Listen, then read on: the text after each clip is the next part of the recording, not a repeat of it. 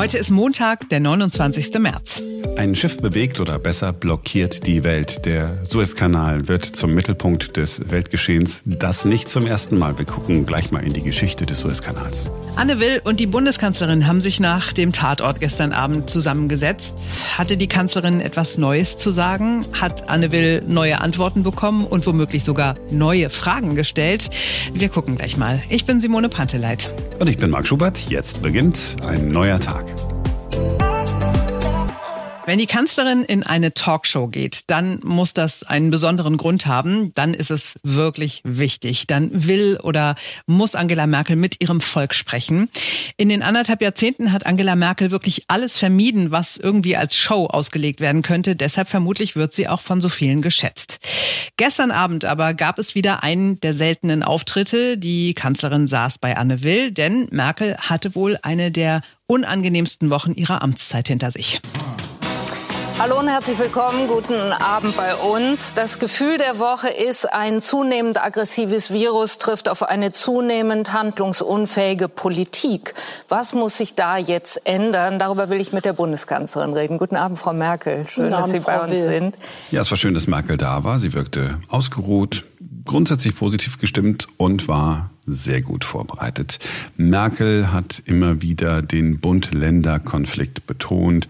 Sie hat erklärt, dass sie ja nun mal Kompromisse eingehen muss und letztlich auch zuschauen muss, wie sich einige Länder nicht mal mehr an diese Kompromisse halten. Es gibt eine Sache, die kann ich nie umgehen. Wir brauchen immer Bund und Länder zusammen. Bund und Länder gemeinsam. Ich sage es nochmal, nichts kann in dieser Republik beschlossen werden, bei dem nicht Bund und Länder in einer oder anderen Form gemeinsam handeln. Wir können nichts ohne einander beschließen, aber die Wege dazu, da muss man nochmal drüber nachdenken und mit diesem Nachdenken bin ich auch noch nicht am Ende. Anne Will hat mehrfach nachgefragt. Frau Merkel, haben Sie nicht an Autorität und Durchsetzungskraft verloren? Nein, sagt sie, das ist nicht der Fall. Merkel hat das immer wieder klargemacht und es stimmte auch irgendwie. Im Interview saß keine verzagte Merkel, die auf Entschuldigungstour war. Ich war nicht sicher, ob Sie am Ende um Entschuldigung bitten dafür, dass Sie am Ende Ihrer Autorität und Ihrer Durchsetzungskraft angelangt sind. Nein. Warum genau haben Sie dann nicht mehr die Autorität und die Durchsetzungskraft auch wie Sie es gerade selber gemacht haben, indem Sie verweisen auf den Fehler, der Mitte Oktober passiert ist, als Sie auch schon mal gesagt haben, wir müssen schneller sein, wir müssen jetzt durchgreifen, haben wir nicht gemacht. Und zum Schluss ist es durchgesetzt worden. Vielleicht etwas zu spät, aber demokratisch in Einvernehmen. Und so wird es auch diesmal wieder sein. Es wird durchgesetzt werden. Sie werden vielleicht sagen, es ist äh, sieben Tage zu spät oder zehn Tage oder 14 Tage zu spät. Aber es wird dazu kommen, dass wir das Richtige tun. Und dafür stehe ich ein. Und dafür muss ich arbeiten. Aber in einer Demokratie wird es nicht per Order de Mufti äh, verfügt, sondern es muss durch Überzeugung äh, passieren. Die Bundeskanzlerin hat die Gelegenheit perfekt genutzt. Angela Merkel hat in aller Öffentlichkeit die Länder kritisiert und damit hat sie Druck aufgebaut. Sie hat sich in den Gesprächen mit den Länderchefs und Chefinnen nicht durchsetzen können, also überspringt sie diese Instanz und spricht direkt zum Volk. Wissen Sie, was ich manchmal für ein Gefühl habe, ähm, dass sich so eine Rollenverteilung herausgebildet hat? Wir wissen schon, dass das Kanzleramt streng ist und deshalb können wir ein kleines bisschen äh, lockerer sein. Das gilt nicht für alle, aber manchmal. Und diese Rollenverteilung, das meinte ich auch mit Zäsur, die ist nicht gut, sondern wir haben doch äh, und davon bin ich übrigens überzeugt, wir haben doch alle das gleiche Ziel, dieses Land gut durch diese Pandemie zu bringen. Für Angela Merkel ist eins völlig klar, es muss einen Lockdown geben. Sie will Ausgangsbeschränkungen, sie will die Unternehmen in die Pflicht nehmen. Für mich sind zum Beispiel weitere Kontaktbeschränkungen, Ausgangsbeschränkungen, ganz wichtige Mittel, um jetzt das exponentielle Wachstum zu stoppen, plus die Testen, Teststrategien an allen Stellen, also in den Schulen, zweimal die Woche, und äh, durch die Wirtschaft, wo ich leider mit, der, mit dem Enthusiasmus, mit dem man die Selbstverpflichtung umsetzt, auch noch nicht zufrieden bin und äh, ganz klar gesagt habe, dann müssen wir es gesetzlich regeln und zwar relativ bald. Merkel nennt keinen Termin, sie spricht mal von Tagen, mal von Wochen, bis sie dann entscheidet. Und sie will es sich nicht mehr lange angucken. Ich werde jetzt nicht tatenlos 14 Tage zusehen und es passiert nichts, was wirklich auch eine Trendumkehr verspricht. Und da werden die nächsten Tage und ja, Tage, Wochen, viele Wochen sind es nicht, werden wir werden zeigen, ob wir die richtige Antwort finden. Ich werde jedenfalls nicht zuschauen, dass wir 100.000 Infizierte haben. Anne Will fragt immer wieder nach, droppt konkrete Namen. Merkel will sich nicht aus der Reserve locken lassen. Scheinbar will sie es nicht, vielleicht will sie es doch und ziert sich nur ein bisschen. Aber dann doch. Sie sagt dann, das, was ihre Parteifreunde, die Ministerpräsidenten im Saarland und in NRW machen, ist nicht in Ordnung. Ich habe mir die Notbremse, egal in welchem Bundesland, nicht so gedacht. Also verstößt Armin Laschet gegen den Beschluss, den er mit Ihnen gefasst hat? Es gibt mehrere Bundesländer, die eine sehr äh, weite Interpretation haben und das erfüllt mich nicht mit Freude. Also ja, er verstößt dagegen. Ja, aber er ist nicht der Einzige. Das macht sich besser. Das Land hat eine Umsetzung gewählt, die zu viel Ermessensspielraum mit sich bringt. Sachlicher Ton, deutliche Worte, die perfekte Strategin. Das war die Bundeskanzlerin, die die Deutschen mögen oder zumindest schätzen. Sie ist mit diesem Interview wieder in der Vorhand. Ein Ministerpräsident, der in Sachen harter Lockdown jetzt nicht mitzieht, hat nicht mehr nur die Bundeskanzlerin gegen sich. Mit diesem Interview hat Merkel eine neue Allianz für einen strengen Lockdown geschmiedet. Eine Allianz mit den Bürgerinnen und Bürgern. Werden Sie mit einem guten oder mit einem erschöpften Gefühl abtreten? Ich habe jetzt äh, sechs Monate noch mindestens und dann noch die Regierungsbildung vor mir. Jeder Tag ist extrem ähm, anspruchsvoll, wie wir ja beide miteinander diskutiert haben hier in der Sendung. Und ich werde ähm, jeden Tag äh, mit Entschlossenheit etwas dafür tun, dass ich zum Guten dieses Landes beitrage. Und äh, wie dann mein Gefühl ist, wenn ich abtrete, das weiß ich nicht. Im Augenblick habe ich jedenfalls ein entschlossenes Gefühl, äh, um die große Aufgabe, die jetzt gerade wieder mit der dritten Welle vor uns liegt, äh, zu bewältigen. Frau Merkel, danke für das Gespräch. Bitte schön.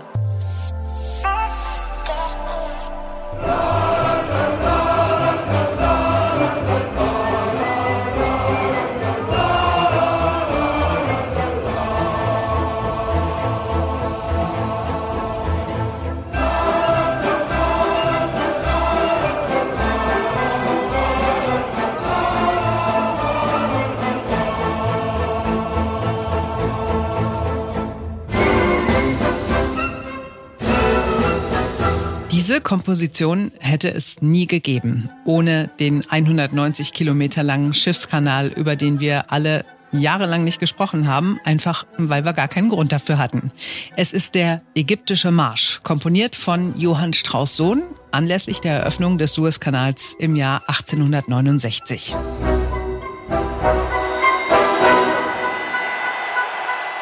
Am 17. November dieses Jahres waren mehr als 30.000 Gäste zur Eröffnung geladen. 500 Köche waren im Einsatz und etwa 1000 Bedienungen. Kaiser, Könige, Fürsten und andere Staatslenker waren erschienen zur Eröffnung dieses Suezkanals. Angeblich hatte auch Giuseppe Verdi seine Oper Aida nur wegen dieser Eröffnung des Kanals geschrieben. Verdi soll dafür vom damaligen ägyptischen Vizekönig eine horrend hohe Summe gefordert haben. 150.000 Franken in Gold. Das wären heute mehrere Millionen. Weil die Summe so hoch war, konnte man sich lange nicht einigen und dann war es zu spät. Der Kanal wurde eröffnet ohne AIDA. Die Oper ist erst später fertig geworden. Ob die Geschichte tatsächlich so stimmt, weiß man nicht ganz genau. Wahr aber ist, dass der Kanal der ganze Stolz Ägyptens war.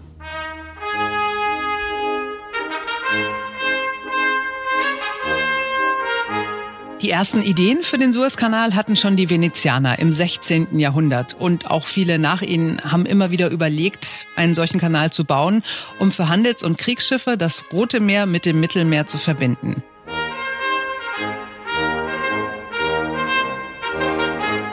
Später griff Napoleon die Idee wieder auf und ließ einiges vermessen und Pläne ausarbeiten, die aber erst ein halbes Jahrhundert später Grundlage für den Baubeginn des Kanals sein sollten.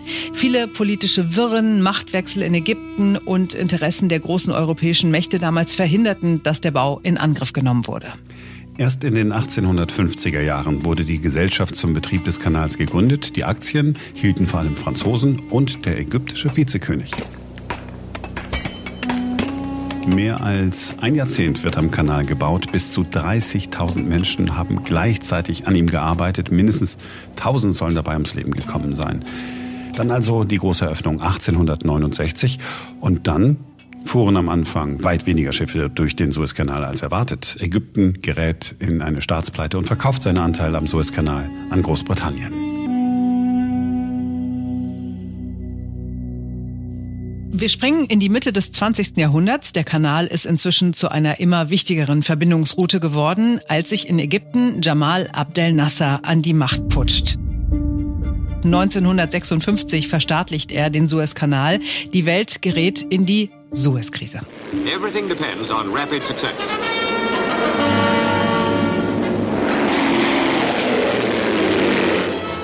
As the air assault continues, other naval units are taking part in the occupation of Port Said. Frankreich, Großbritannien und auch Israel wollen die Enteignung nicht hinnehmen. Diese drei Staaten fliegen Luftangriffe auf ägyptische Flughäfen. Innerhalb weniger Tage ist die ägyptische Luftwaffe nahezu vollständig vernichtet. Die Sowjetunion droht einzugreifen. Die USA wollen keinesfalls eingreifen. Frankreich, Großbritannien und Israel stimmen einer Waffenruhe zu. Einheiten der Vereinten Nationen übernehmen die Kontrolle der Kanalzone. Der Kanal selbst selbst bleibt in ägyptischen Händen und ist bis heute eine der wichtigsten Devisenquellen Ägyptens. Und seit einigen Tagen wissen wir wieder um die Bedeutung des Suezkanals. 50 Schiffe pro Tag passieren den Suezkanal in beide Richtungen. 12 Prozent des Welthandels führen durch den Kanal. Normalerweise, wenn nicht ein Tanker quersteht. Bei Welt TV beschreiben Spezialisten für Schiffsbergungen, was getan werden muss. Der einsame kleine Bagger jedenfalls, dessen Bilder um die Welt gegangen sind, neben diesem riesigen Schiff, wird nicht viel ausrichten. Da kann der Bagger noch so viel Erde beiseite schaffen, das wird das Schiff nicht schwimmfähig machen.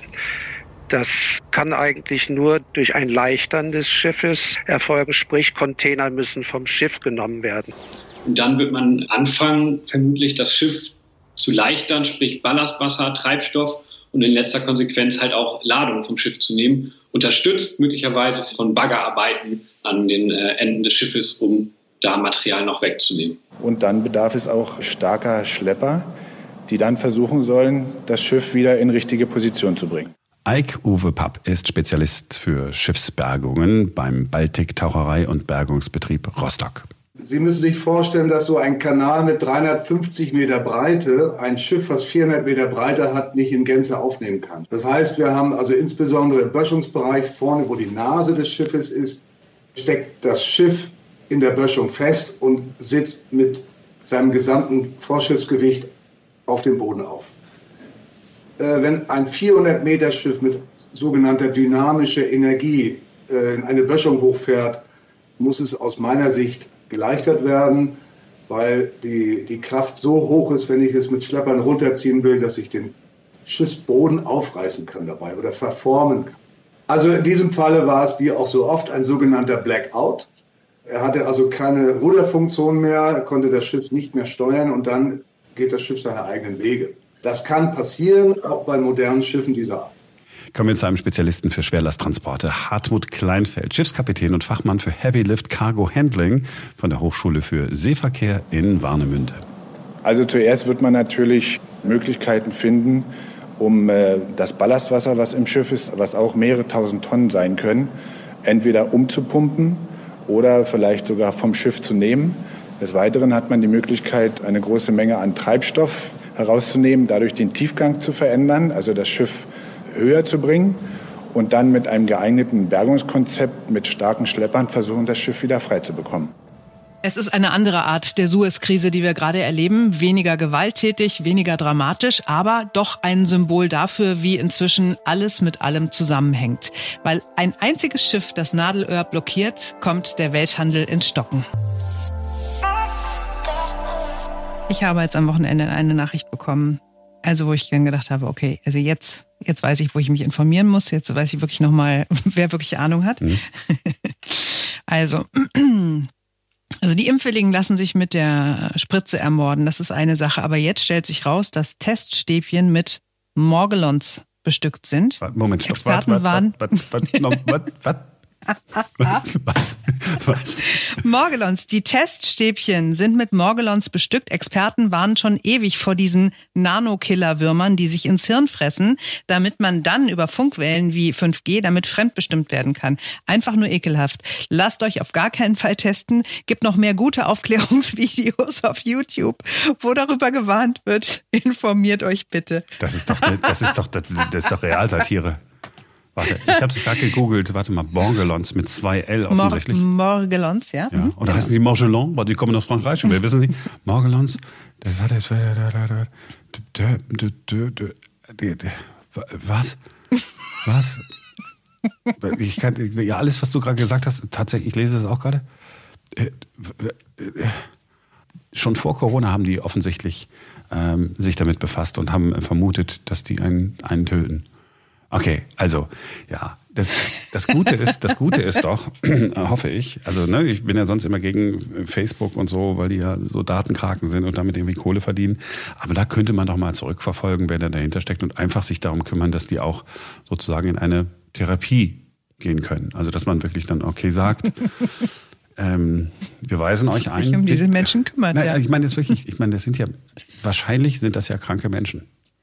Weil wer, wer, wer an Morgellons glaubt, etwas, was die Wissenschaft bis heute noch nicht gefunden hat, den muss man doch vor sich selber schützen. Und ich meine nicht Zwangsjacke, das ist, das ist, das hat, so hat man es früher gemacht. Da gibt es heute doch ganz andere Möglichkeiten, hoffe ich. man weiß es nicht. oh mein Gott. Wirklich? Jetzt weißt du Bescheid, ne? Ja, jetzt ja. weißt du Bescheid. Aber guck mal bei YouTube, da gibt es gute Aufklärungsvideos. Oh, ne, also, ey, ganz ehrlich. Oh mein so. Gott. In diesem Sinne, war schön gewesen, hat Spaß gemacht. Ihr habt auch heute wieder. Und wir freuen uns ganz, ganz doll, wirklich. Ich freue mich ja immer ein zweites, ihr wisst schon was, wohin, wenn wir eine gute Bewertung bei Apple Podcasts bekommen ist immer sehr erfreulich, was da so geschrieben wird. Ja, finde ich auch. Ich bin tatsächlich äh, froh und dankbar, dass bislang alle sich nur so positiv geäußert haben. Also ich könnte ja auch mal sagen, man, man darf ja auch Sachen kritisieren. Wir, wir kritisieren es ja auch immer äh, nach dem, nach dem Podcast und denken, ah, das hätte man noch machen können, das hätte man noch machen können. Aber das Publikum bis hierhin ähm, ist sehr wohlwollend. Finde ich wirklich, finde ich wirklich cool und sehr freundlich. Ich habe ja. immer so ein bisschen Angst äh, vor Shitstorm, nicht weil ich ein Problem damit habe, wenn man kritisiert wird, aber äh, was man kriegt ja dieses flaue Gefühl im Magen und, und ärgert sich dann und muss ich sagen, also wirklich bisher alles echt super toll. Also äh, vielen Dank dafür. Ihr dürft aber auch äh, kritisch sein, könnt es auch gerne eine Mail schreiben an podcast@einneuertag.com. Und morgen ist wieder ein neuer Tag. Bis dahin. Tschüssi.